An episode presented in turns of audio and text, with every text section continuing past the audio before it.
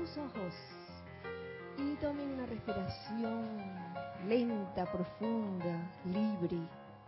Sientan, sientan ese aire entrar en sus cuerpos físicos, en sus vidas. Tomen conciencia de ese aire como un elemento sagrado, como el aliento divino que entra a tu mundo, a tu ser, e instantáneamente lo llena de luz. De igual forma, al efectuar esta actividad tan sencilla como es el respirar, siente cómo ese aire al entrar en tu cuerpo físico se convierte en luz y todo tu cuerpo físico se enciende.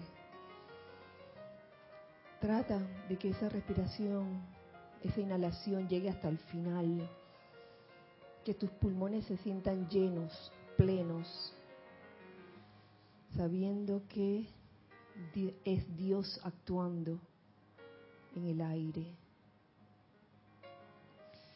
Y en una actividad de relajación, en este momento, comencemos a aflojar nuestro cuerpo físico, comenzando por nuestra cabeza, nuestro cuello, nuestros hombros, nuestros brazos, nuestro tronco, nuestras piernas. Siente la liberación de toda tensión en tu cuerpo físico y siente cómo esa liberación trae consigo una paz inusitada, un sentimiento de que todo está bien. Siente cómo la energía divina fluye en a través y alrededor tuyo. Y con ese cuerpo físico relajado, libre de toda tensión. Comienza ahora en tu cuerpo etérico a desalojar toda memoria de aflicción que puedas tener. Sácalo de tu cuerpo etérico y reemplázalo por la memoria de lo que yo soy, de lo que tú eres realmente. Ese yo soy, lo que yo soy la presencia yo soy, esa presencia mágica en ti. Mantén la memoria divina de lo que yo soy. Y ahora de tu cuerpo mental comienza a despojarte de todos los conceptos de la adquirido encarnación tras encarnación, sobre todo esos conceptos que atan, que amarran. Simplemente desamárralos, suéltalos, déjalos ir. Y en su lugar guarda ese espacio para recibir las ideas divinas que están fluyendo en este momento. Permite que esas ideas divinas entren a ese cuerpo mental y lo llenen de ideas constructivas ideas que beneficien a todos los seres humanos. Ahora de tu cuerpo emocional comienza a deshacerte de todos los, los sentimientos y las emociones discordantes o inarmoniosas y en su lugar pon sentimientos de puro amor divino que se manifiestan de muchas formas ese sentimiento de amor divino que está dentro de ti, que está en tu cuerpo emocional. Se manifiesta a través de la tolerancia, a través de la paciencia, hacia ti mismo y hacia los demás. Se manifiesta a través del júbilo, a través del amor práctico, el amor activo, a través de la buena voluntad y a través de la felicidad perfecta. Y con esto en conciencia comienza a visualizar alrededor tuyo un tubo de luz alrededor del lugar en que te encuentras. En el caso nuestro, alrededor de la sede. Visualiza un tubo de luz, de luz cristal resplandeciente. Añádele una radiación azul a ese tubo de luz. Y permite que esa radiación azul permee todo lo que está en el interior de ese tubo. Permite que el tubo de luz cristal resplandeciente con radiación azul permita la entrada y la salida de bendiciones, de energía calificada constructivamente y que también impidan la entrada o salida de cualquier energía discordante o inarmoniosa. Siéntete envuelto en esta radiación azul, que es una radiación de fe, de protección, de fuerza, de fuerza divina, de orden divino, de entusiasmo. Y únete a, este, a esta declaración de fe Creo en la presencia yo soy universal que es la fuente de toda vida y la mismísima esencia de amor divino, Dios en acción, presente por doquier. Creo en la presencia de Dios yo soy individualizada, actuando a través del santo ser crístico, enfocada dentro de todo corazón humano, a través del cual la voluntad de Dios puede manifestarse en el mundo de la forma. Creo en la paternidad y maternidad universal de Dios, la hermandad universal del hombre y en la fraternidad y común consciente con la hueste, con la gran hueste de maestros ascendidos, quienes comprenden la gran hermandad blanca. Creo en el eterno perdón y olvido mediante el amor divino y la misericordia de toda transgresión humana contra la ley de la vida la purificación del alma mediante el uso consciente de la llama violeta transmutadora y todas las otras actividades purificadoras del fuego sagrado. Creo en la ascensión en la luz en plena perfección crística mediante la maestría autoconsciente por amor divino de toda sustancia y energía utilizadas en pensamiento, sentimiento, palabra hablada y acción esta es la realización del plan divino y la razón de nuestra existencia. Gracias, amado yo soy, porque esto es así. Tomen una respiración profunda nuevamente y al exhalar abran sus ojos. Muy feliz miércoles 13 de febrero del año 2019 tengan todos ustedes. La presencia de Dios yo soy en mí saluda, reconoce y bendice la presencia de Dios yo soy en todos y cada uno de ustedes. Bienvenidos, bienvenidos sean todos a este espacio nuestro, los hijos del uno. Mi nombre es Kira Chan y les envío eh, en nombre de todos los hijos del uno un gran abrazo cálido de verano, de, más bien estación seca, con mucha brisa. Un abrazo gigantesco a los hijos del uno que están del otro lado. Gracias, hijos del uno, por su presencia aquí en, esta, en este espacio, en esta clase. Gracias, Giselle, y gracias, Ana Julia, por su servicio amoroso en cabina, chat y cámara hijos del uno que están del otro lado, gracias también por sintonizar este espacio. Eh, pueden hacer sus comentarios a través de Skype mayormente. El nombre en Skype nuestro es Serapis Bay Radio. También lo pueden hacer a través de YouTube.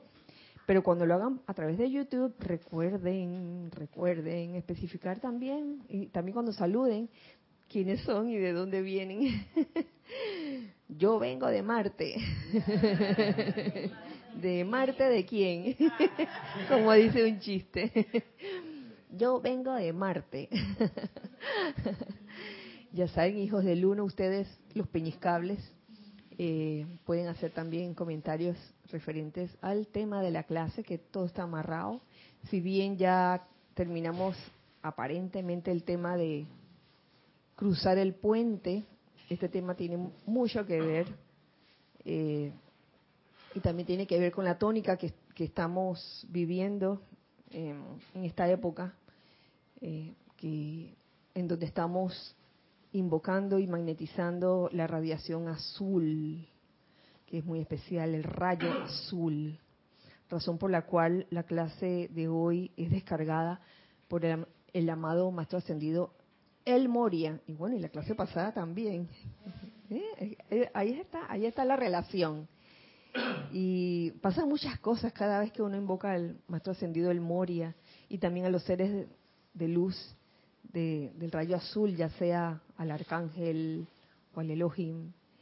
Eh, como le comentaba a Ana hace unos minutos, eh, una radiación muy especial, aunque todos los rayos son especiales, pero siento que es el requerimiento del momento. Que haya como ese ímpetu, ese empuje. Si bien este año, si más no recuerdo, comenzamos con el rayo verde, no me acuerdo. Claro, ascensión primero y luego seguimos con el rayo verde. Por alguna razón, eh, sí, por aquello, por, por la tónica de, de la conciencia de unidad y unidos por la verdad. Entonces, mm, creo y siento realmente que el requerimiento del momento es azul, es toda ese, ese ímpetu, toda esa fuerza divina, ese impulso, ese primer impulso que necesitamos para seguir adelante en este empeño como grupo, porque estamos aquí como un grupo, Grupo Serapis Bay de Panamá. Tenemos un, objetivo en específico. Estamos en caravana. exactamente, estamos en caravana.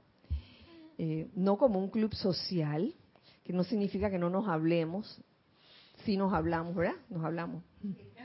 No significa que no nos saludemos, nos saludamos, ¿verdad? Nos saludamos.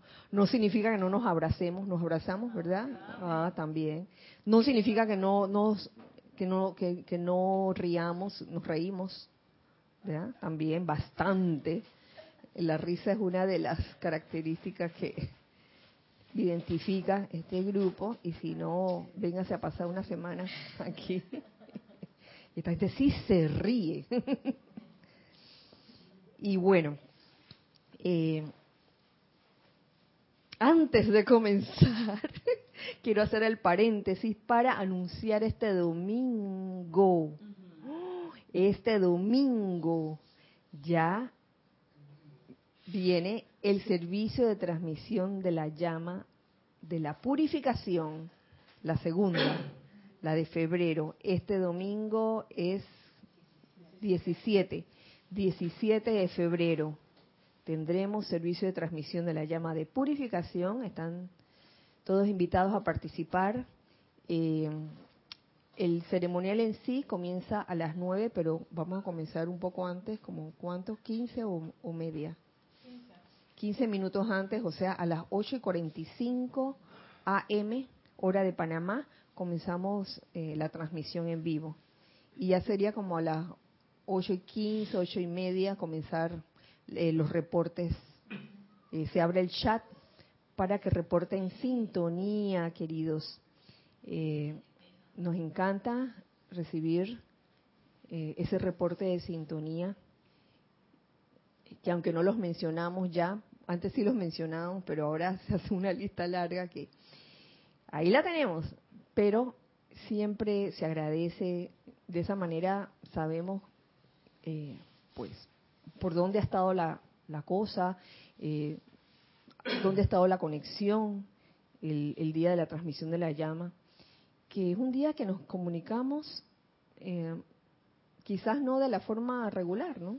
No a través de WhatsApp, no a través de teléfono, celular, eh, sino a través, hay una comunicación muy especial que es a través de la respiración rítmica, del aliento divino, a través del aire nos comunicamos. Es un momento muy especial y se siente. Así que están todos invitados. Y si alguno todavía no sabía y se perdió el, primero, que fue en enero, eh, todavía tiene oportunidad de participar y si no tiene el manual, pues puede, puede pedírmelo, kira.com. me pide ese manual, yo con mucho gusto se lo, se lo le mando el archivo del servicio de transmisión de la llama de la purificación. Cierro paréntesis para entonces sí comenzar con la clase de hoy, con lo que nos tiene el amado Maestro Ascendido, el Moria.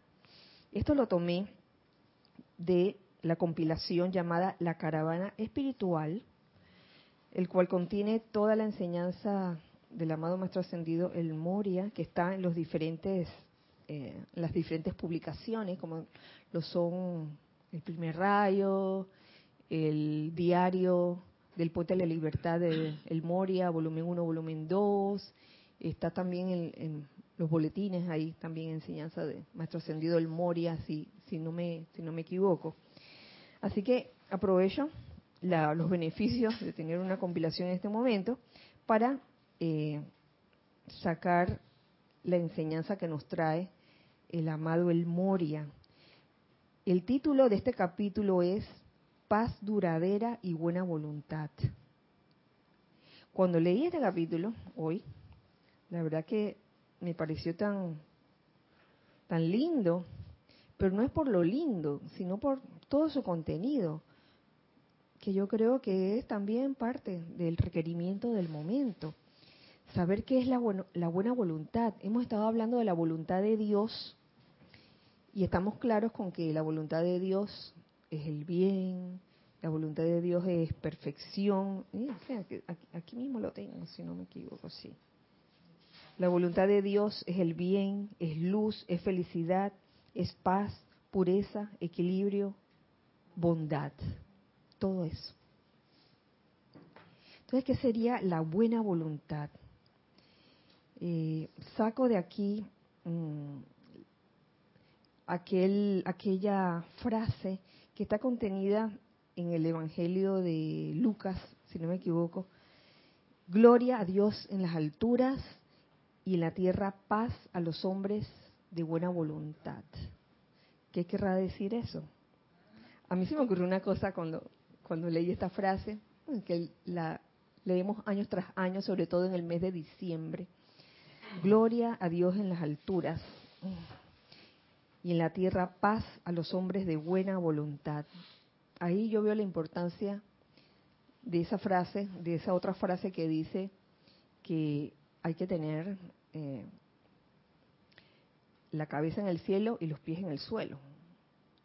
Uno no puede estar nada más pensando de que, ah, en el cielo todo arriba, y vivir de una manera etérea, como abstracta, ¿no? Como siempre en las nubes. Creo que por algo estamos aquí en el plano de la forma, para que en la tierra haya paz, y paz a los hombres de buena voluntad. Y tan sencillo es como que cuando esa voluntad se manifiesta entre los hombres, entonces se, produce la paz. Entonces ya podemos mm, deducir por qué a veces pareciera que no hay paz. Y es porque quizá falta la buena voluntad. No por maldad, como le decía en la clase anterior, a veces las personas actúan pensando que están haciendo el bien, y no se están dando cuenta que a lo mejor están destruyendo algo y, piensan que están haciendo bien. Entonces, es bueno saber en qué consiste esa buena voluntad, sobre todo en, todos nosotros que supuestamente somos esos estudiantes de la luz que estamos llamados, estamos llamados a manifestar la buena voluntad. Y viene la cosa.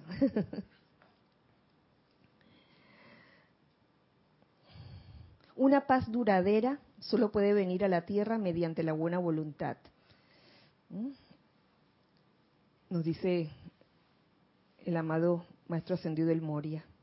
La, la buena voluntad, verbigracia, la voluntad de Dios, por supuesto, es la actividad de Darjeeling, que es donde se encuentra el retiro de la voluntad de Dios, claro. Es la radiación de nuestra llama, nuestro rayo y nuestra hermandad, todo con mayúscula. La radiación de buena voluntad, nuestra llama, nuestro rayo, nuestra hermandad. La buena voluntad no es una fraternidad superficial. ¡Oh! ¡Chan, chan! Ya comenzó la cosa, ¿no? la buena voluntad no es una fraternidad superficial. No porque llames a una institución de que una fraternidad X ya es fraternidad. Eh, no porque a una pareja le llames, los declaro marido y mujer, no necesariamente se van a comportar como marido y mujer, ¿sí o no, Candy? Candy se ríe. Hay muchas situaciones o muchas parejas que no se han casado, no los han declarado marido y mujer, y sí tienen una vida de marido y mujer, una convivencia, ¿se entiende? O sea, no es la, la buena voluntad no, no, no consiste en una fraternidad superficial, no porque de que se nombró a esto fraternidad ya se convierte en fraternidad. No es el título, no nos debemos engañar. Dice, mira, estos son marido y mujer porque mira el papel, el papel. Y cada uno lleva su vida de que independiente, ¿no? De que vida separada y todo eso, hasta duermen separados y todo eso. Y el papel está ahí, legalmente son marido y mujer. Oye, ¿de qué sirve eso? Entonces cuando los invitan a fiestas, a bodas, señor y señora fulano de tal. Entonces dice para las apariencias llegan y que, ah, fulano y fulana de tal, qué bueno, no sé qué, sí. Y después cuando ya regresan de la fiesta o de, la actividad, bueno, tú a tu cama por allá en la habitación, y yo a la mía que está en la habitación del otro extremo allá. Entonces, es una relación en ese momento, digamos que, que superficial, ¿no? Eh, estoy dando un ejemplo, estos son ejemplos. Este, perdonen sí. perdonen cualquier semejanza, perdonen cualquier semejanza, pero bueno, como para poder entender mejor esa cuestión, e, e, esa cuestión de, de la fraternidad. Yo creo que la fraternidad nace de un grupo sin necesidad de que se le llame fraternidad. ¿Sí o no? Nace de una serie de, de características, de cosas que, que ocurren. Porque a veces pueden que, y, esto me recuerda una vez una lectura de un, de un, en un libro de, de Gary Zukaf, que, el cual hemos mencionado durante años, en donde él precisamente eh, relataba eh, una historia de la vida real donde se habían agrupado un poco de personas para una convivencia y todo estaba supuesto a estar en armonía. y en esa convivencia de repente surgió un chispazo y, comenzaron ciertas, ciertas fricciones entre algunas personas y se formó la cosa. Pero lo bueno fue que se formó la cosa, como quien dice la fricción, pero a las finales se solucionó. Porque hubo como esta, esta, este corazón abierto de que, bueno, yo quiero solucionar. Pero se abrió. Y eso es parte, pienso yo, que, que de una fraternidad, de ser hermanos. Oiga, en la familia lo vemos. Las familias que tienen muchos hermanos, eh, en las familias donde suele haber muchos hermanos, a veces hay fricciones entre ellos, ¿sí o no? ¿Han oído historias? Sí, y hermanos que se pelean pero a morir. Sí, pero a las finales, oye, son familia. Y a las finales terminan haciendo las paces. Yo creo que eso es parte de... La cuestión no es de que, ay, nos vamos a pelear y vamos a seguir peleados hasta la muerte, porque también hay casos así. En ese caso, bueno, ahí yo no diría que hay una real fraternidad. Ahí pienso que ahí eh, la personalidad se dejó, fue la que, fue la que eh, dominó en ese momento y dijo, yo no voy a perdonar, yo no voy a nada. Y no se quiso arreglar la cuestión. ¿Tú querías decir algo? Sí, se me ocurre que, que, la que la fraternidad surge como una consecuencia natural del amor, de la convivencia. Y a veces quizás se quiere eh, como obligar con, con ciertas cosas o ciertos parámetros y que bueno, vamos a hacer una fraternidad y nos tenemos que reunir todos los días a tal hora o qué sé yo, con cosas que son como artificiales. Y pienso que la fraternidad como todas las cosas de la presencia yo soy, no son por título, sino por conciencia. Así mismo. y de una relación de amor. Por conciencia y también de manera alegre y voluntaria, sobre todo voluntaria. Eso no puede ser por sentido de deber, porque te sientas obligado a pertenecer, tengo que pertenecer a una fraternidad. Ay, eso no funciona así, no. Porque tarde o temprano vas a salir huyendo.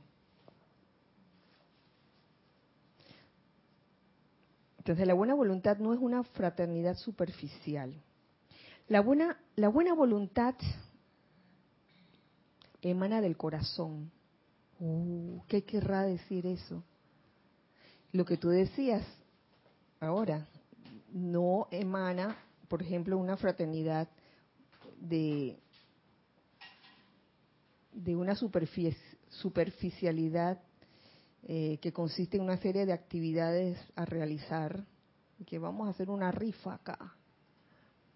Entonces, ¿qué pasa cuando en un, en una agrupación, cualquier agrupación, yo no estoy hablando solamente de una agrupación espiritual, de cualquier índole, eh, vamos a fundar esta agrupación tal, y comienza de que, ahora señores, vamos a hacer una rifa, a cada uno va, le va a tocar 50 boletos, 20 dólares cada boleto.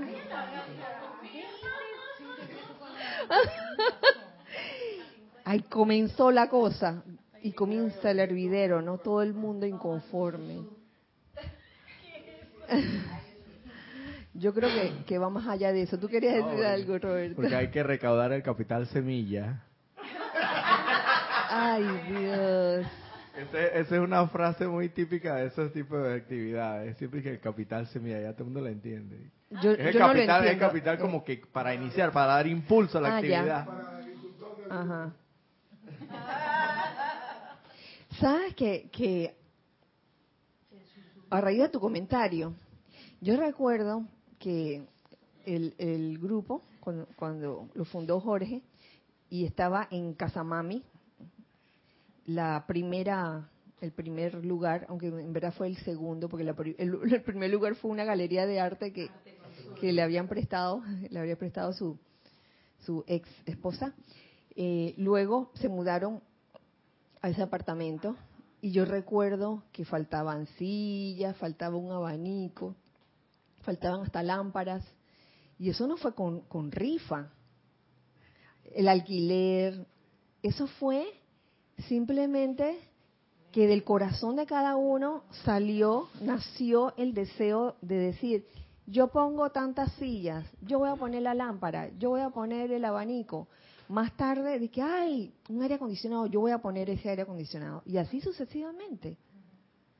Y, y no fue obligado, ni, ni que la gente se sentía como de que regañadientes porque tenían que pagar una rifa, sino que fue alegre y voluntariamente. Se me ocurre que también los miembros de una fraternidad se unen realmente no porque quieren ser fraternos, sino porque como lo veo eh, con, con la hermandad de Luxor, la hermandad de el corazón diamantino, que aman un- un- una llama, un propósito, entonces por eso entonces se, se crea como esa cohesión y, y, y la unidad que no es realmente porque queremos ser amigos y, y hermanos, sino porque estamos como empujando hacia un empeño. Eso es muy importante. Claro que sí. Que, que ese empeño sea eh, algo afín en todos. Porque si llegas y no estás de acuerdo con el empeño, de que, ay, no. Aquí deberían, en verdad, eh, dedicar, no a la llama de la ascensión, sino vamos, dedicar a otras cosas, ¿no? ¿Qué haces aquí? la pregunta, ¿qué haces aquí? Entonces viene de que queriendo pertenecer a un grupo y resulta que no te gusta, no estás de acuerdo con el empeño y quieres cambiarlo para colmo. Para colmo quieres cambiarlo. Entonces la pregunta es, ¿qué haces aquí? ¿Tenemos algo en...? ¿Ah, sí? Gracias, Gis. Gracias. Eh, Juan Medina, pero no me dijo Juan Medina de Ah, dónde es. Juan Medina lo he oído. de- A ver, debe ser de México, creo. Sí. Eh, dice Juan Medina. sí, debe ser de México. Sí, sí. Después lo dice Juan. A ver. Bendiciones a todos. Bendiciones, Juan, para ti. Kira, siento que la fraternidad es un sentimiento que nace del corazón. Cuando estoy con personas y les digo hermano o hermana, me sale del corazón, sin intención oculta alguna ni nada por el estilo. Me sale con gusto, con buen ánimo. Me alegró mucho, Juan. Qué bueno. Eh, acaba de mandar otra cosa. dice Porque que- debe ser el corazón, no debe ser una cuestión de por sentido de deber y que te voy a llamar hermano. Hola, hermano. Me cuesta. No, no, no, no. Como Eh. en Liar Liar. Sí. Seguía diciendo, creo que la fraternidad tiene un objetivo común por todos sus integrantes y si se desea una unión eh, entre sus integrantes. Claro, y tienen, tienen eh, algo en común, el empeño por el que están unidos, no por las cualidades humanas de cada quien que son diferentes. Y, eso es lo que traba, donde nos trabamos a veces, que no, nos cuesta entender. Pensamos que, que en un grupo todo el mundo tiene que ser igualito, y esto lo he dicho un montón de veces, pero es bueno decirlo una y otra vez.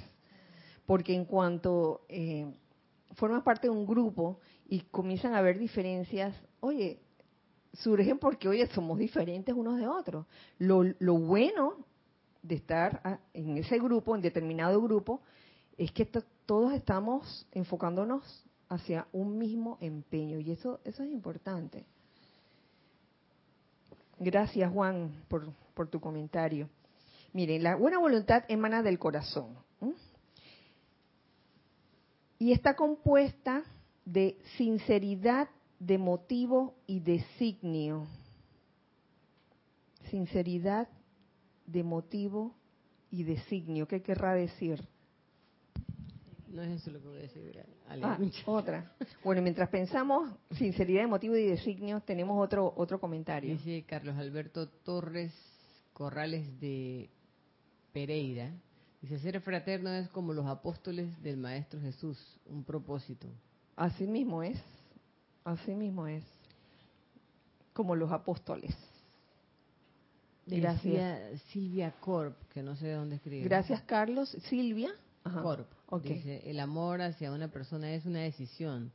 Como cualquier fraternidad decides pertenecer o no. Exactamente, es una decisión individual. Por favor, que nadie te obligue a pertenecer a una fraternidad o a un grupo. Que eso quede claro. El que llega a una fraternidad o a un grupo espiritual debería llegar por decisión, por voluntad propia, y no porque alguien te jaló o porque mi mejor amigo está allí o porque mi pareja está allí, que esa es una también clásica.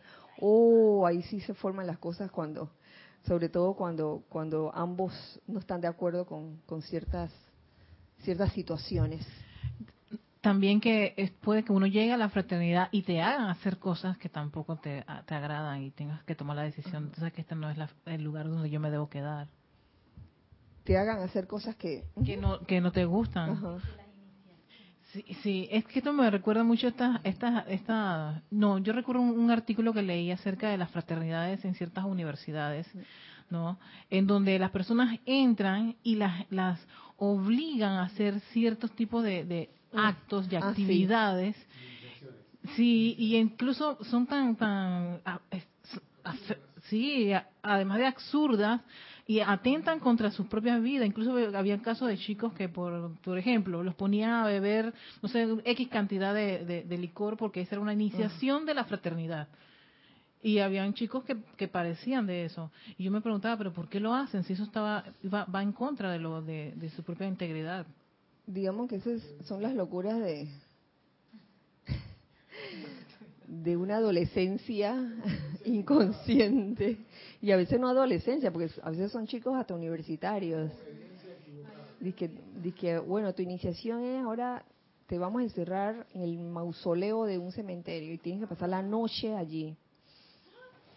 Tipo de, de cosas como esas. Entonces yo creo que que en esta en esta decisión como como decía Silvia, ajá, en esta decisión tiene que haber discernimiento, ¿no? No que te vas a meter a la locura porque tu comadre se metió y tú quieres hacer lo mismo, o porque te dijeron que era lo máximo. Discernimiento, ojos abiertos, dis, disciernen si lo que estás oyendo es tiene sentido común sobre todo. Nosotros aquí de iniciaciones sí hemos hablado de las siete iniciaciones del Luxor, pero no son nada de, que ni tomar licor, ni, ni pararte de cabeza, ni, ni tirarte por el precipicio, ni nada por el estilo. Sí, na- nada, no tiene nada que ver con eso. Este, este, hablamos de la primera iniciación, por ejemplo, en la que simplemente se trabaja todo lo que es, lo que es la resistencia, la rebelión, etcétera. La segunda que tiene que ver con, con comprender la, la ley de causa y efecto, cómo opera, comprender por qué te pasan las cosas. Yo creo que ese, ese es parte de la de la enseñanza de los maestros ascendidos, de, lo que no, de lo que recibimos y es una maravilla porque a veces cuando uno anda, anda por ahí, por el camino y no ha incursionado lo suficiente en, en ningún movimiento o sendero espiritual, te pasan cosas en la vida y, no sabes qué hacer, te sientes como un callejón sin salida. Yo creo que esta enseñanza de los maestros ascendidos es maravillosa, precisamente por, por esa, segunda iniciación, donde se te enseña a, entender cómo operan las leyes, sobre todo la ley de causa y efecto. Y hablando también de las leyes, la ley del uno, la ley del amor también, que realmente la solución a todas las situaciones es amor, no abstracto, sino vivido, practicado. ¿Mm? Eh, y así sucesivamente. Son siete, siete diferentes iniciaciones. Pero despreocúpense que aquellos que no saben de qué se trata, no vamos a poner a nadie a dormir en un cementerio, ni, ni a tomar bebidas extrañas, ni nada por el estilo. Es algo de lo más eh, de sentido común. Eh, pero cada uno tiene que experimentarlo, decidirlo y discernirlo y decidirlo. ¿Tenemos algo en chat? Gracias. Este, desde La Plata, Argentina, dice bendiciones para todos. Hola, Este, bendiciones. Kira, siguiendo la línea de lo que decía Nereida, podría decir que se forma una fraternidad producto de la unión de varias personas que aman o coinciden en un mismo propósito. Entiendo que cuando se pierde ese propósito es que viene la separación del individuo o del empeño mismo.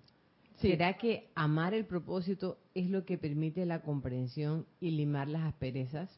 Claro que sí, amar el propósito.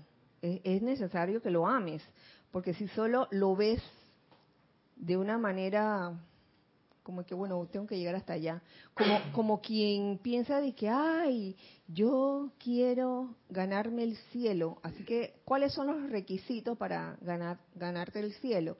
Entonces, y que bueno, ser bondadoso, dar las gracias, pedir perdón. Ah, bueno, entonces, perdón, gracias. Ah, y entonces no sabemos si, si ese individuo lo está haciendo porque emana de su corazón o lo está haciendo porque dice, porque aquí dice que esto es lo que tengo que hacer y lo voy a hacer. Entonces, el resultado no es el mismo. que es lo que decía justo el maestro en lo que leíste, acerca de la motivación sincera. Claro. Ah, ¿ves? Sinceridad. Sinceridad. Sinceridad de motivo y designio. Kira, Ajá. quisiera leer designio la definición. Ajá, por porque yo favor. no estaba clara. Ajá. Dice, pensamiento o propósito del entendimiento aceptado por la voluntad. Ajá. Sinceridad de, de propósito. ¿Por qué estoy haciéndolo? Si lo estoy haciendo porque viene de, lo siento en mi corazón que lo quiero hacer, o porque una persona de confianza me dijo de que allí se podía lograr, ahí, podías aprender mucho y, y que mira, te iban a dar el secreto, el secreto. Y hay veces que uno le cuesta distinguir Ajá. cuál de las dos. Uf, Porque uno puede pensar, ah, yo lo estoy haciendo porque yo quiero hacerlo, pero puede que no. Entonces ahí es, es- es esa línea gris que a veces se forma entre lo estoy haciendo porque quiero, lo estoy haciendo porque realmente me dijeron o por, no sé, por otra razón. Y yo pienso que es por propia voluntad y no. Claro, y a veces este, puede ocurrir el autoengaño. La misma persona puede estar creyendo que lo está haciendo porque quiere hacerlo. Pero eso no es problema. Eso no es problema realmente. Los años, el tiempo y el espacio se encargarán de, de que si sal- si esa alma está madurando realmente, se dará cuenta si lo está, si el lugar donde ha estado ha sido porque verdaderamente lo ha querido de corazón o simplemente le resultó interesante. Como puede haber tantas razones que no son precisamente las, las que son. A ver, Nere. Sí, se me ocurre que, por ejemplo, quizás una persona puede ser que entre a un grupo en la enseñanza de los maestros ascendidos para resolver algún problema, pero eh, resolviendo el problema quizás se encuentra con otras cosas que quizás lo lleven hacia el propósito. O puede ser que la persona no vea ese propósito mayor y una vez que resuelve su problema, pues se va. Quizás ese era el camino de esa persona. Claro, es- eso no es condenable ni, ni, ni motivo de juicio, nada, nada, nada. Es, lo que esa alma le tocaba recibir. Es lo que nos ha dicho la experiencia de todo este tiempo. Y es como tú dices, mm, la mayoría de las personas llega a una enseñanza espiritual porque están queriendo como resolver algo en sus vidas. Te lo digo porque yo, yo era una de ellas. Entonces, también observé que algunas, después que resolvían lo suyo, se iban, como tú dices, y otras se quedaban. ¿Por qué se quedaban? ¿Qué es lo que te hacía quedarte? Ese no sé qué del corazón que te decía, oye, ¿sabes qué? Gracias a, a esa búsqueda que tenía de la solución de mi problema, encontré esto, que es una maravilla. Gracias, Padre, por esta bendición. Y hay algo que te mueve a seguir, que ya no es nada más el resolver problemas, porque nuestro empeño aquí, nuestro objetivo, no es nada más resolver problemas. Eso es lo que se hace en, en- el durante. Resolvemos, se resuelve, cada uno resuelve lo suyo. Nadie puede resolver tu problema. Que quede claro, cada uno este, resuelve el suyo. Claro, se, se le puede dar una mano en base a la experiencia que uno, que uno ha tenido. Igual los maestros ascendidos, eso es lo que han hecho. Ellos son un ejemplo para nosotros. eh, han sido seres no ascendidos en su momento y han pasado por situaciones uf, tremendas. Y eso nos enseña a nosotros, nos da como eh, una idea de cómo resolver nuestras situaciones, nuestras vidas. Pero eso no es que el objetivo, el objetivo primordial. Eh, Yo creo que el objetivo primordial, por lo menos de, de aquí de, de este grupo, está claro. Como está, como el jerarca es el amado maestro ascendido Serapis Bey, ¿cuál sería la meta? La ascensión. la ascensión. Estamos ya todos llamados a ascender en algún momento. Pero no es, fíjense, el asunto de pertenecer, por ejemplo, a una agrupación, un grupo que se dedique a, como objetivo, la ascensión, no significa ahora que, vas a ver que voy a ver cuáles son los requisitos para alcanzar la ascensión, para que no me falte ninguno. Entonces ahí es donde uno debe estar como discerniendo constantemente quién es el que está hablando en un momento dado. Si en verdad está hablando tu Cristo interno, la presencia yo soy en ti, o te están hablando todas las otras diferentes voces. Te habla tu cuerpo mental, te habla tu cuerpo emocional, etcétera, hasta tu cuerpo etérico te habla, te hace recordar y te hace, muchas veces se disfraza, se disfraza de, santo ser crístico, imagínense, una, una de las voces de la personalidad disfrazada de santo ser crístico y haciéndote ver como de que, ah, mira, tú tienes una misión aquí. Mm. ¿Tú querías decir algo? ¿No? Ah, yo pensé. No, eh, eh. Ah, sí querías decir algo. es que te vi, te vi, te vi. Sí, es que, no sé, estoy pensando que puede que ocurran las ambas cosas en, el individuo, que entre por, por ese, eh, eh quiero alcanzar esto y quiero hacer los, los distintos puntos, como pueda que, por la motivación, esa necesidad de motivación. ambas cosas pueden ocurrir al, individuo, ¿no? Lo, que lo diferencia es la motivación. La motivación, que puede incluso hasta, que entrar por una motivación incorrecta y cambiar en el tránsito que está dentro de, ese sendero. O sea, por ejemplo, yo también entré con una motivación aquí a la enseñanza para resolver. Yo también. Y de repente, mientras uno va transitando, pues las cosas cambiaron en un momento dado. Claro. No, no es que uno no deba autoflagelarse o sentirse culpable. Ay, mi motivación yo creo que es la incorrecta. Me debo ir. Soy un gran fracaso. O, voy a contaminar. Que, me ocurría a veces ese tipo de pensamientos, ¿no? Porque probablemente tenía una motivación que no era la correcta. ¿Qué puede ocurrir? Estando dentro de, del grupo, pues. Claro. En ese momento, en ese momento que tú describes, Erika, es cuando uno debería preguntarse, ¿qué es lo que yo quiero en este momento, aquí y ahora? ¿Qué es lo que yo quiero? ¿Mm? Y según la respuesta, puedes quedarte o puedes no quedarte. Sin sentimientos de culpabilidad. La buena voluntad emana del corazón y está compuesta de sinceridad de motivo y designio. Está compuesta de qué más? De fe iluminada y confianza. Oh, me gusta eso. La buena voluntad está compuesta de fe iluminada y confianza.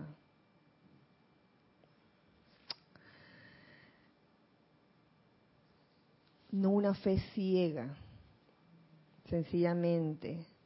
Uno no entra o, la buena voluntad que tú vayas a tener no se basa en una fe eh, sin ninguna base, tiene que tener alguna, alguna base.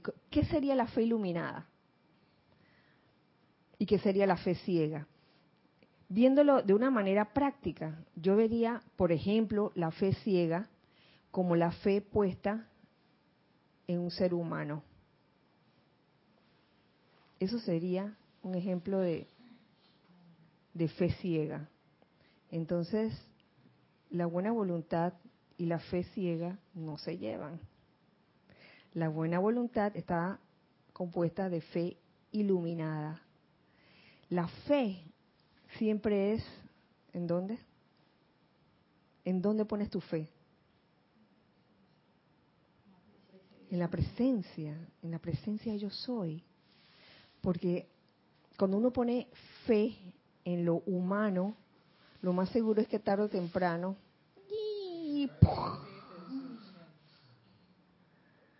la fe iluminada te permite desarrollar buena voluntad.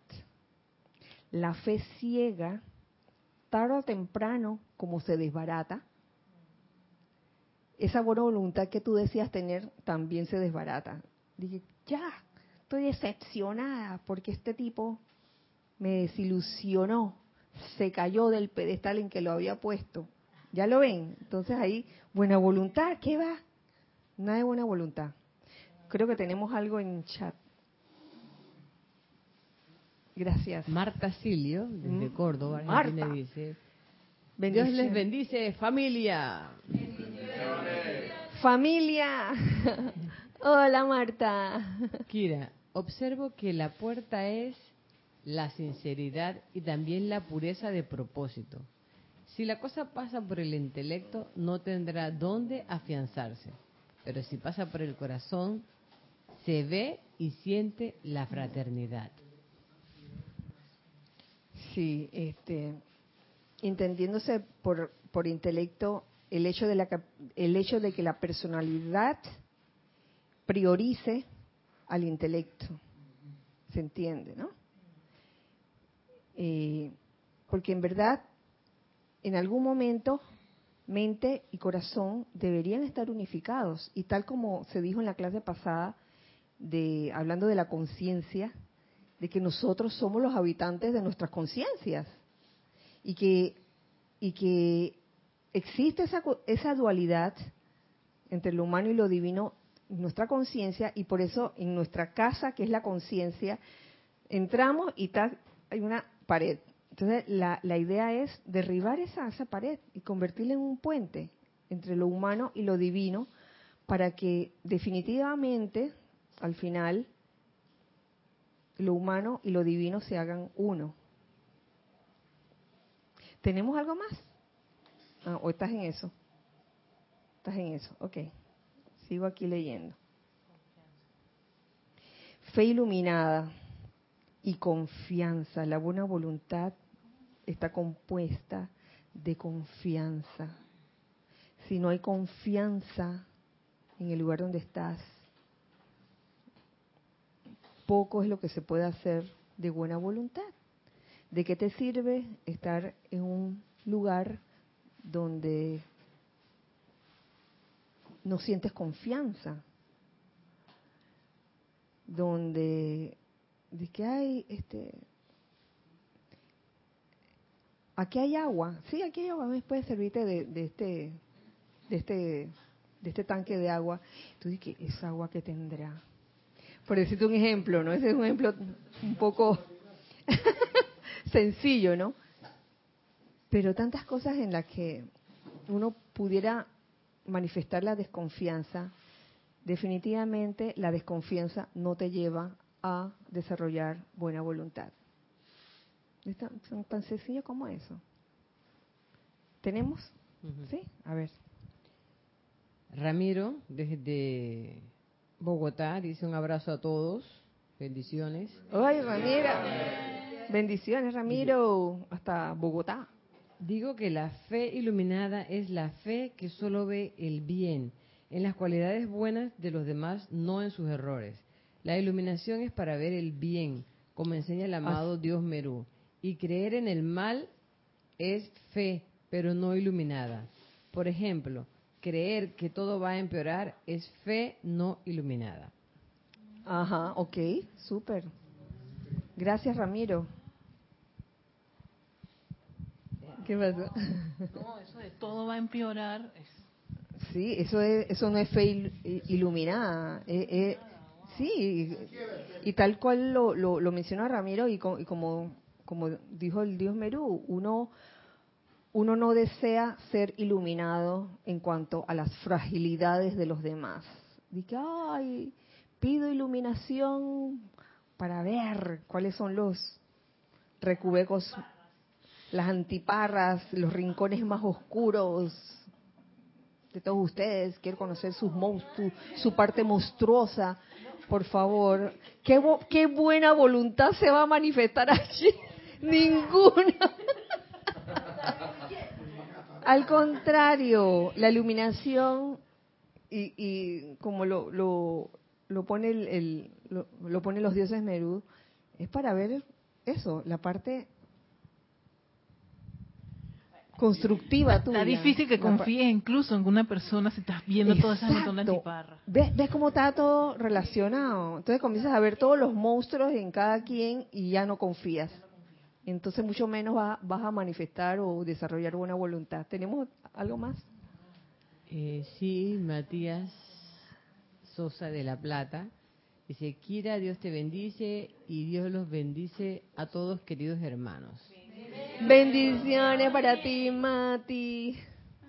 Kira, siento que la alimentación y nutrición del amor en y hacia el propósito es menester, ya que es lo que hace que uno se mantenga y sostenga hacia adelante, ya que mediante la purificación y armonización de los cuerpos inferiores surgen las llamadas pruebas en el sendero, lo que permite el desarrollo de las cualidades que están flacas en la corriente de vida y así continuar hacia adelante en este desarrollo de conciencia criática. Crística. Crística, debe ser crí- crística. crística. Sí, gracias Mati. Gracias Mati por tu comentario porque eh, re- me lleva a decir una vez más, porque esto se ha dicho antes, de que el amor que uno está llamado a manifestar o a invocar en un momento dado y que ya uno lleva adentro, es el amor divino. Es un amor que va más allá de lo que humanamente pudiéramos pensar que es el amor. Ahí está la magia. Cuando uno se encuentra con situaciones como las que tú planteas de que uno está invocando la llama de purificación y vienen las pruebas que son que no son más que las experiencias que, que, a, uno le toca vivir quizás para sobre todo experiencias en aquellas cosas que uno menos tiene desarrolladas donde pueden surgir situaciones no tan agra- agradables. En ese momento eh, invocar al amor divino es sensato y es lo que lo que toca hacer. El amor divino siento yo que es un poder una fuerza una energía que va más allá de lo que humanamente conocemos como el amor. Porque si sale, comienzan a salir los monstruitos debido a invocar esa llama de purificación.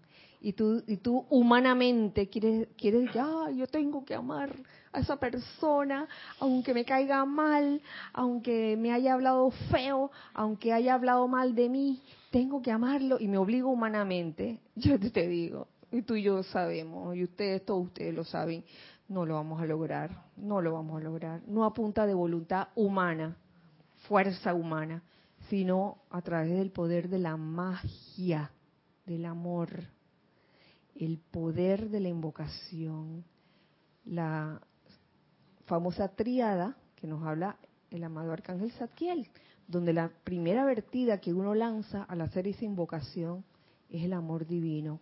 Cuando uno invoca ese amor divino, en esa situación que nos puede estar perturbando, perturbando, entonces las cosas comienzan a pasar, las cosas mágicas y maravillosas. Créame que es así. ¿Tenemos más? Dice Ramiro, es interesante porque la fe iluminada no es ingenua. Requiere que uno busque ver ese bien. Es genial porque te pone en un plan súper interesante. Pues sí.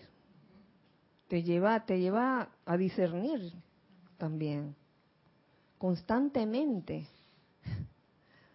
Porque uno puede pedir iluminación en un momento dado y se te va a iluminar, así como cuando, cuando tú invocas la verdad, lo primero que va a salir es lo que no es verdad. Y puede que te asustes. Y yo creo que eso es objeto de discernimiento. Y en cuanto uno invoca la verdad y lo primero que sale es la no verdad, uno que dice, mira, esto no es verdad. Esto no es verdad. Para que seguidamente se manifieste esa verdad. Eso lo, lo dijo la amada Palas Atenea. La amada señora Palas Atenea. Fue ella, ¿verdad? Sí. Ujú. Ok. La buena voluntad está compuesta también de buen sentido común. Uh. ¿A qué, ¿A qué les suena el buen sentido común? A ver, a ver, comparte, comparte. Se me ocurrió una cosa, porque a veces uno se quiere tirar de bondadoso a expensas de, la, de las propias cosas de uno, qué sé yo. Eh, y entonces a veces hay que discernir, oye, este, este, aquí me están congueando. A ver qué es ¿Qué conguear? conguear? ¿Qué, qué, ay, ¿qué es conguear? me, se- ah, que, se que, que me toman de tonta, se aprovechan de mí, yo y que, ay, bondadosa soy. Entonces ese es como, pienso que falta de, de sentido común, querer tirarse y que de la más bondadosa y en realidad Sí. eh, no, sí, en realidad es de que la más tonta. Eh, Kira, alguien pregunta que por favor expliquen qué son las antiparras ya que Nere está hablando. antiparras, a ver, antiparras. Antiparras de la personalidad.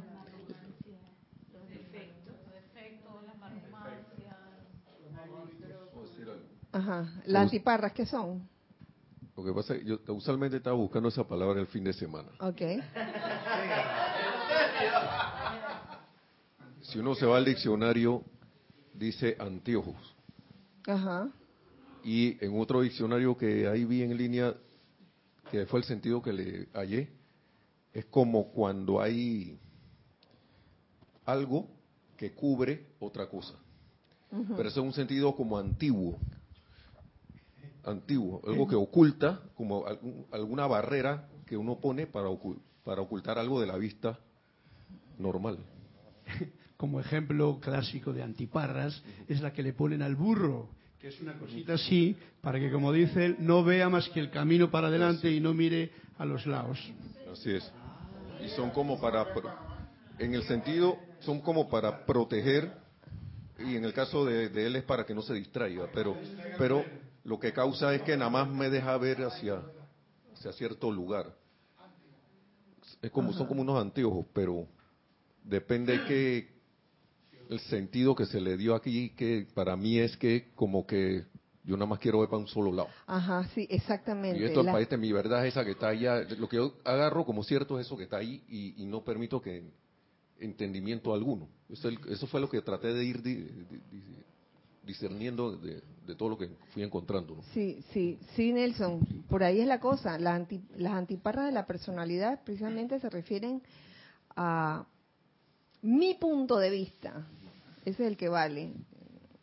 A que así son las cosas porque así las estoy viendo. Entonces, no tiene una visión eh, expandida, la tiene como bien li- limitada.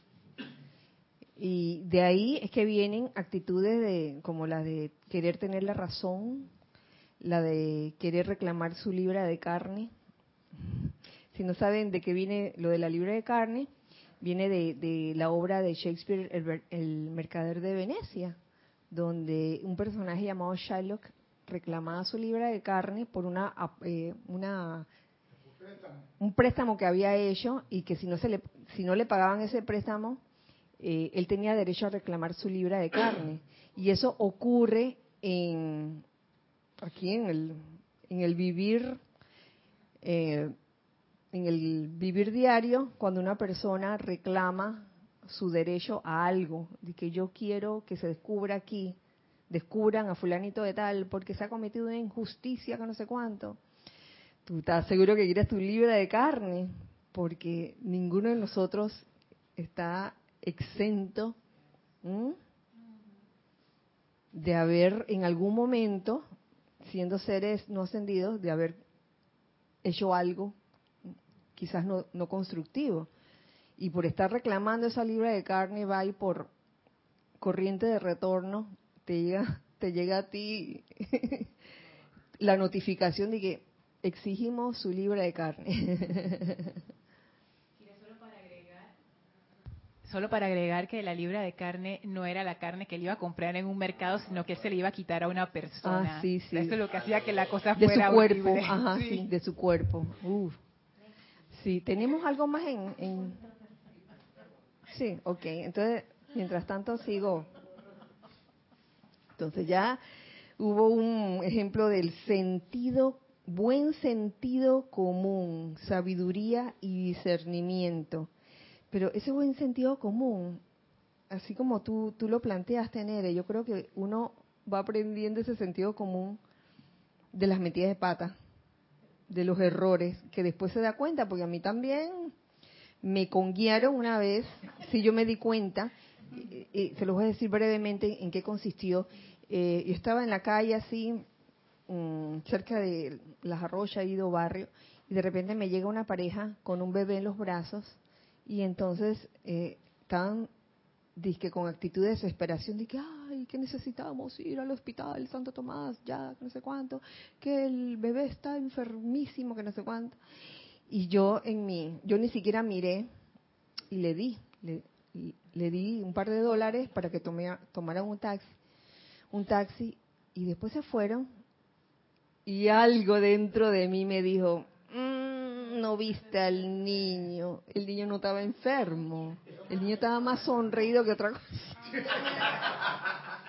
y yo no me fijé en eso, sino en, las palabras que ellos me decían, ay, que estamos desesperados. Y después me contaron que esa misma pareja con ese niño habían estado en otros lugares haciendo lo mismo. Y entonces, buen sentido común. Se aprende, se aprende de todo. Eh, a ver, ya tenemos. Ajá. Arraxa Sandino de Nicaragua dice, bendiciones a todos. Arraxa, bendiciones para ti también.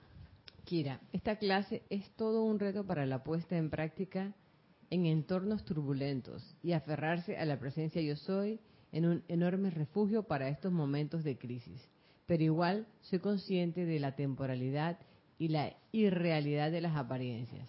Hay oportunidad de crear esta cualidad en la comunidad espiritual y familia inmediata e irradiar la buena voluntad en los entornos donde sea sensato hacerlo.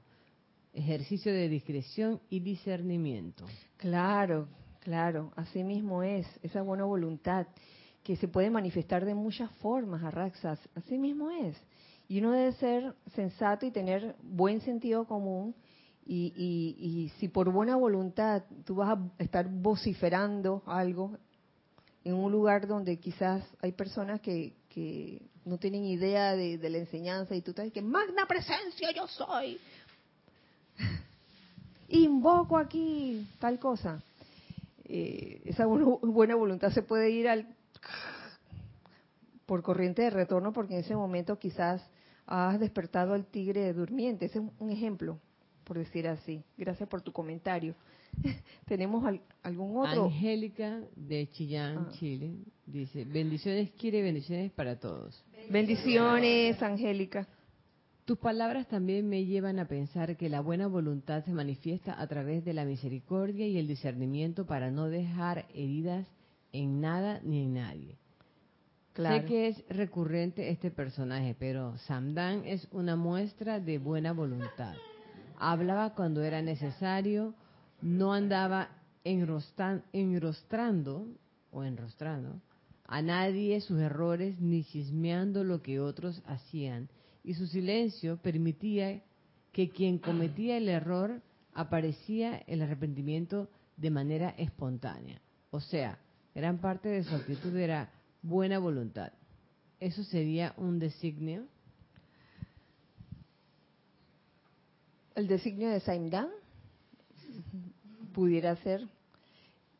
Eh, y fíjate que cuando cuando comenzó Gis a leer tu comentario, yo dije, Saimdan.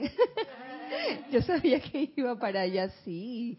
Saimdan, esa serie verdaderamente caló en mí, produjo un efecto muy especial, porque es como como la representación de, de, un ser que es todo misericordia. Y ahora que estamos hablando de la, de la buena voluntad, también representa lo que es la buena voluntad, con todo y, el, y hasta el buen sentido común, fíjate. No era que ella se lanzaba de que, ay, qué bondadosa con todo el mundo. Todo tenía su, su momento, ¿no? Y había y habían circunstancias que, que donde era mejor, como tú dices, Angélica, mm, guardar silencio, mm, como parte de la buena voluntad, fíjate. Eh, ¿Tenemos más? Sí, hay aquí un comentario antes de León Silva, no es Silva Corp, Silva Corp debe ser la compañía. León Silva dice, lo que hace quedarte en una fraternidad es la conexión del corazón por tu decisión de dar amor y entender que lo que recibes es lo que buscabas y si es y si es buscar la ascensión. Como dijo el amado Maestro Jesús, el amor es la llave para abrir cualquier puerta. Gracias, gracias León. Sí, así mismo, así mismo es. Y el amor se aplica, yo creo, que en todas las situaciones, tú sabes. No solamente en un grupo espiritual, sino en grupos de, de toda índole. Si no hay amor, no hay posibilidad de, de una verdadera buena voluntad. Digo yo, tú ibas a decir algo, Lorna, hace, hace como dos o tres comentarios atrás. Es que cuando, eh, cuando Arraxa mencionó que hay contextos en donde es difícil a veces no, a veces mostrar esa buena voluntad, estaba pensando en casos, sobre todo, por ejemplo, en entornos políticos, ya que Panamá está pronto a entrar a una de estas campañas políticas. ¿Qué hacer en esos casos donde uno ve gente haciendo cosas indebidas, por ejemplo? que uno está en medio de ello. Entonces ahí yo pensaba, wow, lo sensato no es, como tú decías, ponerte a proclamar ahí que la decencia y la honestidad, Ajá, sí. porque ese, ese no, definitivamente no es el momento, pero yo creo que la clave ahí es, en, es no odiar, porque si uno odia, cierra la puerta a la comprensión, la misma comprensión que me puede ayudar a amar. Pero eso, eso es un paso, yo estaba pensando en eso, ¿no? viendo situaciones en mi vida, recordando, yo digo, wow, es, difícil no tirarte a criticar y no, no sentir esa, esa repulsión. Pero si uno verdaderamente quiere comprender, tienes que dar el salto. Entonces ahí yo veo la parte de la fe. O sea, tú, uno tiene como que la fe, iluminada. Sí, pero la, pero la fe iluminada en este caso no refiriéndome a la persona, sino al amor. O sea, como que esa fe de que si yo abro mi corazón al amor, yo voy a poder comprender y yo voy a poder ver esta situación diferente. Porque si uno no tiene esa fe en que ese amor funciona, uno queda, queda trancado y uno no tiene la buena voluntad para abrirle la puerta al amor que me puede liberar. Entonces es como un, un, ciclo ahí. O sea, en algún momento hay que dar un paso y ese es el paso que más cuesta, que es quitarse la antiparra y decir, bueno, yo creo que yo tengo la razón, pero por si acaso me la quito e invoco ese deseo de comprender y confío. Eh, entonces no es solo fe en la divinidad, sino fe en las cualidades que emanan de la divinidad. En ese caso, el amor. Fe en el amor. ¿Tú te imaginas, Lorna, perder la fe en el amor? Ay, Dios, no quiero ni pensar. Sí, porque yo, yo he perdido la fe en el amor muchas veces cuando me es difícil amar a, ciertas personas, ahí yo he perdido la fe en el amor porque yo pienso, nada, no son redimibles. Pero ahora me estoy dando cuenta que esa es una posición que donde uno queda eh, queda trancada, pues. pero queda, queda, o sea, no puedes salir de ahí, quedas esclava. Pero pienso que esa fe en ese en ese momento no no fue fe iluminada porque porque porque te decepcionó la persona y, y por eso piensas que perdiste la fe en el, amor, pero en verdad perdiste la fe en el amor por esa persona como persona humana. Mm. Pero de nuevo te levantaste. bueno, eso no lo sabemos. solo, su, solo su peinador lo sabe. acabo de acabo de comprender que en realidad cuando uno está cabalgando a un propósito eso es lo que hace a uno dar el salto de amor. Porque, bueno, que oye, de todas maneras voy a tener que trabajar con esa persona. Entonces uno va como buscando y va soltando las, las benditas antiparras y va soltando las posturas y tratando de abrirse a, hacia hacia lo que esa persona es, que, que un momento dado uno le choca, pero que cuando se abre ya empiezas a comprender que, oye, la verdad que ella también tenía razón, yo también tenía razón, pero también ella, y entonces encontramos una tercera cosa que, que era más increíble de lo que yo estaba pensando en mi antiparra solita. Y, pero eso lo logra uno es porque estamos empujando hacia una dirección. Entonces, porque yo empujo hacia una dirección, yo suelte, suelto eso en beneficio de, de lo que estamos buscando. Ah, sí. Es cierto, porque, exacto, eso es lo que, eso es lo que me haría a mí estar dispuesta. porque hay un propósito o hay una meta que siento yo que es más importante que Así es. lo otro. Entonces yo pienso que eso también es, es una disyuntiva. Entonces, ¿qué es más importante? ¿Arreglar esto o el propósito? Entonces ahí nuevamente uno queda en esas decisiones que, que revelan realmente dónde está tu atención y tu corazón. Y eso es parte del amor, ¿sabes? Eso es parte del amor. ¿Quién más tenía? Habían como varias. Antes que todo. Sí, bueno, dale, Gis. Ajá. Ya Ajá, allá hablando Lorna, dice y después Juan Medina de México, referente a lo que nos comparte Lorna, creo que sería muy bueno no enganchar ni calificar discordantemente, sino dar gracias, como decía Carlos ayer en su clase. Claro. Ramiro dice algo de las antiparras. He comprendido que las antiparras de la personalidad están llenas de conceptos humanos y de las bajas sugestiones de los sentidos, que lo que hacen es complicarlo todo. El sentido común es la sencillez. Pero, ¿Lo ves? Eh, la antiparra yo lo veo como esos conceptos mentales que atan, así, que amarran. Sí, Sencillamente, sencillamente eso. ¿Teníamos más? Se te fue. Bueno, eh, pasamos a Nelson. Gracias.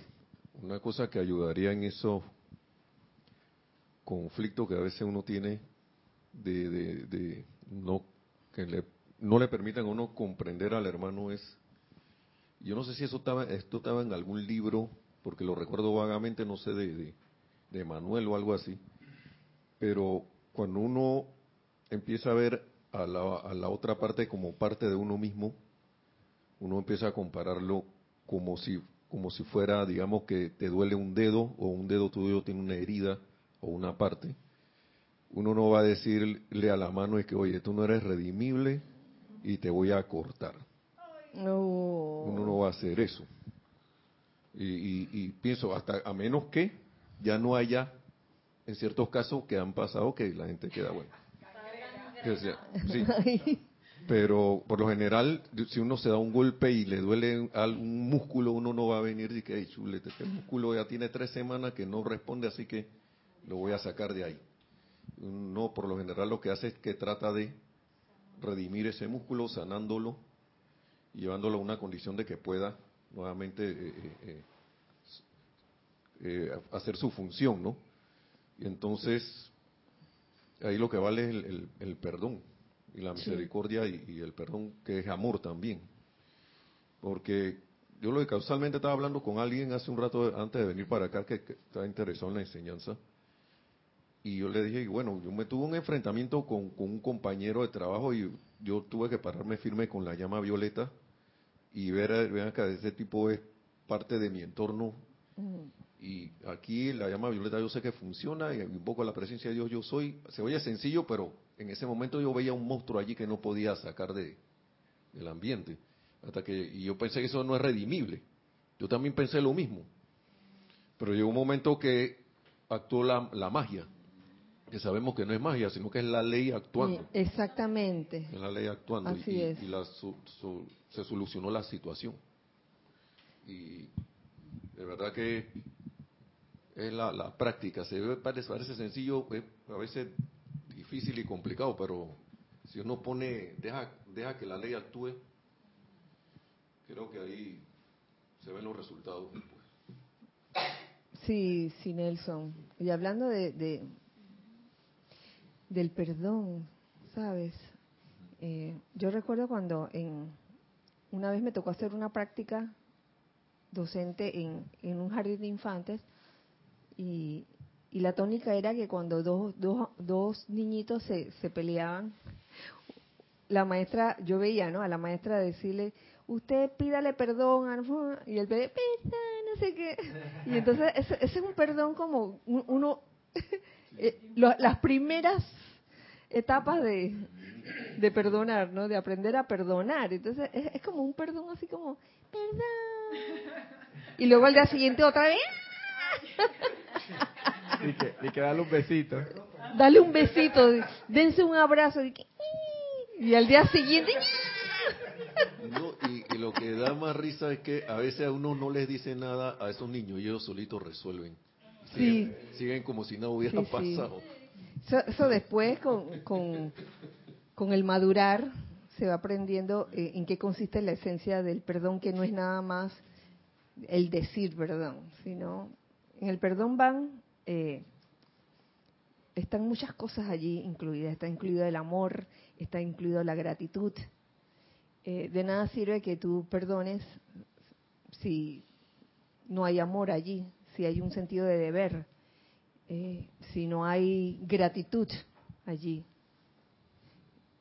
Tenemos Y allá. hablando de amor, A dice ver. Matías A ver, Mati. Sosa, un recordatorio, Kira. El amor divino se expresa a través de los siete dones del Espíritu Santo y es una maravilla vivir la experiencia de atravesar el desarrollo de la conciencia de esos dones que son exquisitos. Qué bueno, qué bueno.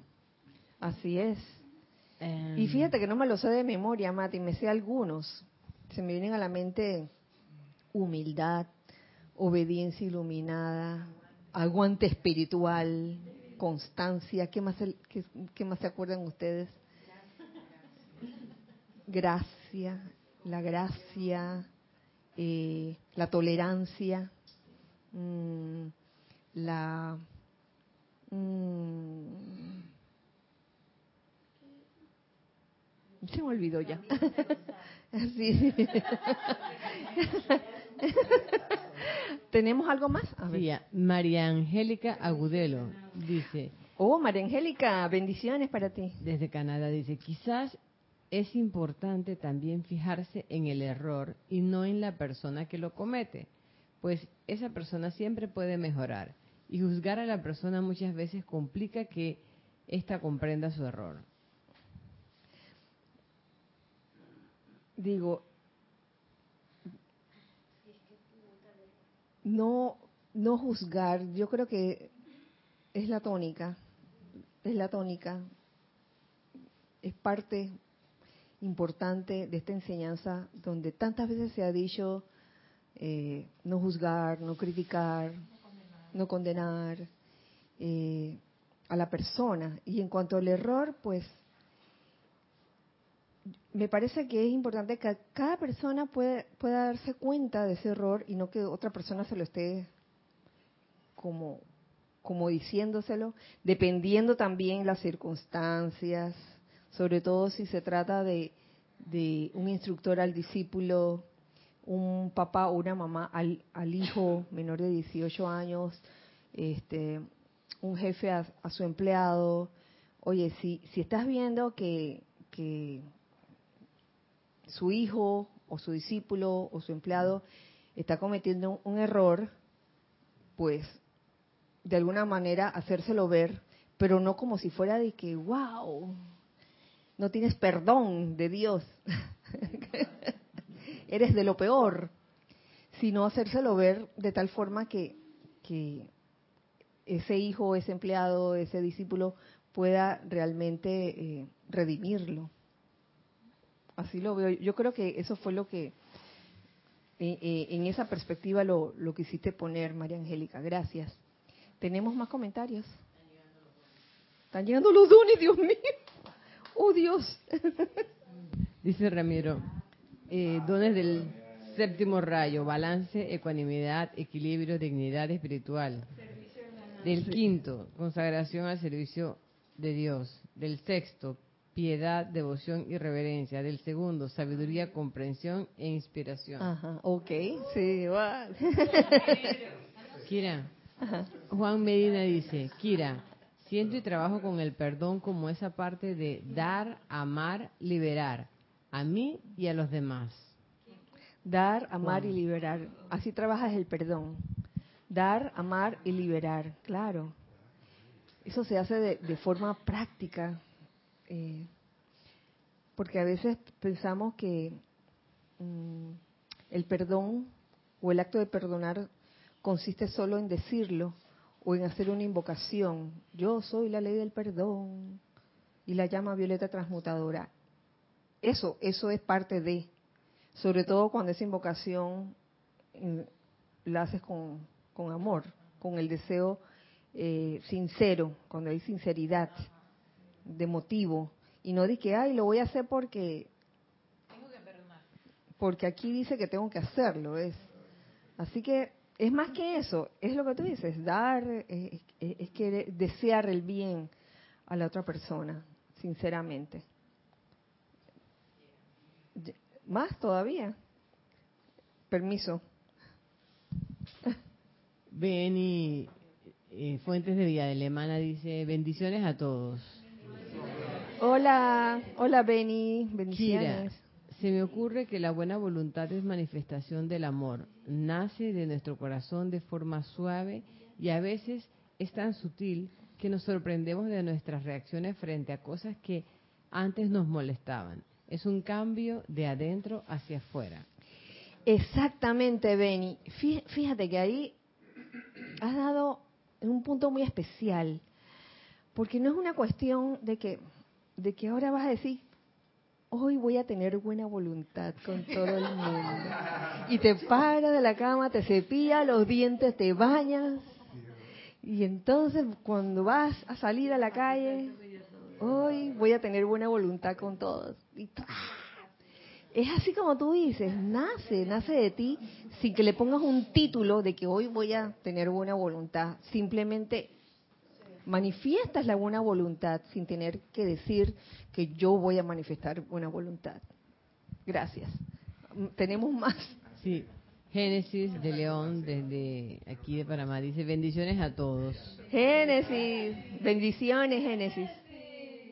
Kira, siempre pido a la presencia yo soy que se manifieste la voluntad de Dios y no la mía, cada vez que hago alguna petición personal. Así no limito bendiciones.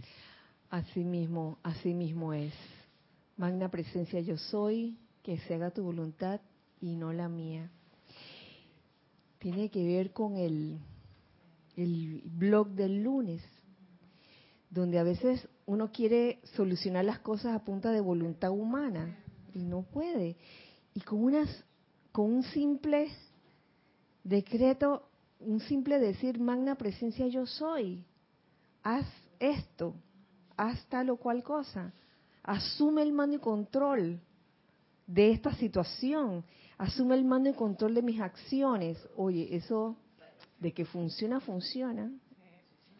Uno, uno puede decir que, ay, son solo palabras, pero cuando uno lo dice bien sentido, que uno está consciente de lo que está diciendo, mm, de verdad que la magna presencia yo soy comienza entonces a actuar a través de uno. Qué maravilla. Gracias. Teníamos comentarios. Nere, tú. Lo era una acotación rapidito. Ok, acotación. Eh, ah, en relación a eso, ese último tema y a lo que decía la, la joven que estaba eh, conectada en el chat, que hizo el comentario, Ajá. que creo que tú, tú diste un ejemplo de que, que no es el hecho de que uno se vaya a levantar y decir que bueno, hoy voy a hacer, hoy voy a tener buena voluntad. Quizá lo que corresponde ahí más es hacer la invocación y decir, y a como sea, como como mejor te nazca del corazón, pues, pero, pero por lo menos obviamente acá nosotros corresponde hacer la invocación en base a la, a la divina y todopoderosa presencia. Dame, dame la voluntad, dame, dame la, la disposición de buena voluntad para con el prójimo y entonces para que en su momento, si tienes que, que proveer esa buena voluntad, se te ilumine, se te den los dones del Espíritu Santo, lo que sea requerido, y entonces tengas esa voluntad que, que pienso que es muy distinto que titularla de que, ah, bueno, hoy voy a hacer la buena voluntad donde quiera que vaya. O sea, eso no, pienso que como que es un- una actitud distinta, ¿no? Y es parte ahí de la fe iluminada.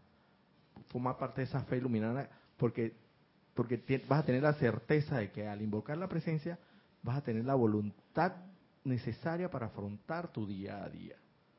La certeza, la fe de que eso va a venir en su momento. Invocar a la sea pres- cual fuera la, la, la, la circunstancia que vaya a, co- a confrontar. Invocar a la presencia yo soy. Exacto. En otras palabras, poner a Dios de primero en todo. Porque puede que Dios no sea lo único en tu vida, pero debería ser lo primero. En todo. Eh. Se me ocurrió una cosa, a ver, que el hecho de estar en- o ser parte pues de una hermandad, que vamos caminando así en una caravana, no, en un camello, perdón, cruzando el desierto, ajá. no, en un camello, en una caravana, ¿verdad? Estamos en un viaje, viajando en hermandad, en una caravana, en el desierto, como la caravana del Maestro Ascendido del Moria. Se me ocurre que, que precisamente ese es el momento eh, oportuno en que se te presenta la oportunidad de hacer real todo eso, el amor, el perdón, porque uno puede decir, ah, sí, sí, yo te perdono y te amo, y, oh, buena voluntad, y, y todo así bien, bien teórico, pero en el momento que estás ahí en el desierto con así, ¿cómo es el sol así? El camello que tiene unos bichitos que están picando, tengo sed, tengo hambre, y el puñal, a punto de sacar el puñal, y que ahí, amar. Bueno, el, el, el, el- a punto de- una pregunta, a punto de sacar el puñal para harakiri o para para para, Para- para, para darle dar al la otro. De que ya no te soporto más. No te soporto.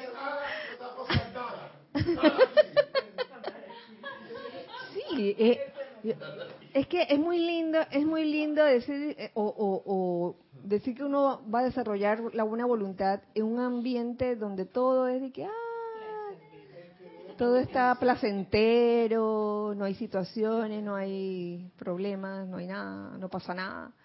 Pero oye, manifiesta la, la, la buena voluntad así en, en un en un espacio así, en una circunstancia así, donde todo parece que pareciera que estuviera conspirando contra ti, etcétera. Buena voluntad ahí, bueno. Queridos hijos del uno, hemos terminado por, e- por hoy porque la clase va a seguir. Vienen cosas. Decidí terminarla hasta allí, que faltaba un pedacito, pero ese pedacito yo prefiero hacerlo para comenzar la clase del próximo miércoles.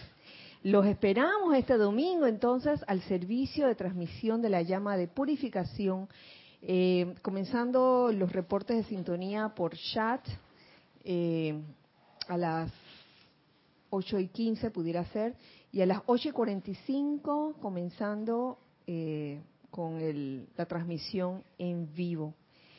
Recuerden, todos invitados. Si alguien no tiene el, el manual del servicio, eh, lo puede solicitar, ya sea a rayoblanco.com o a kira.serapisbay.com.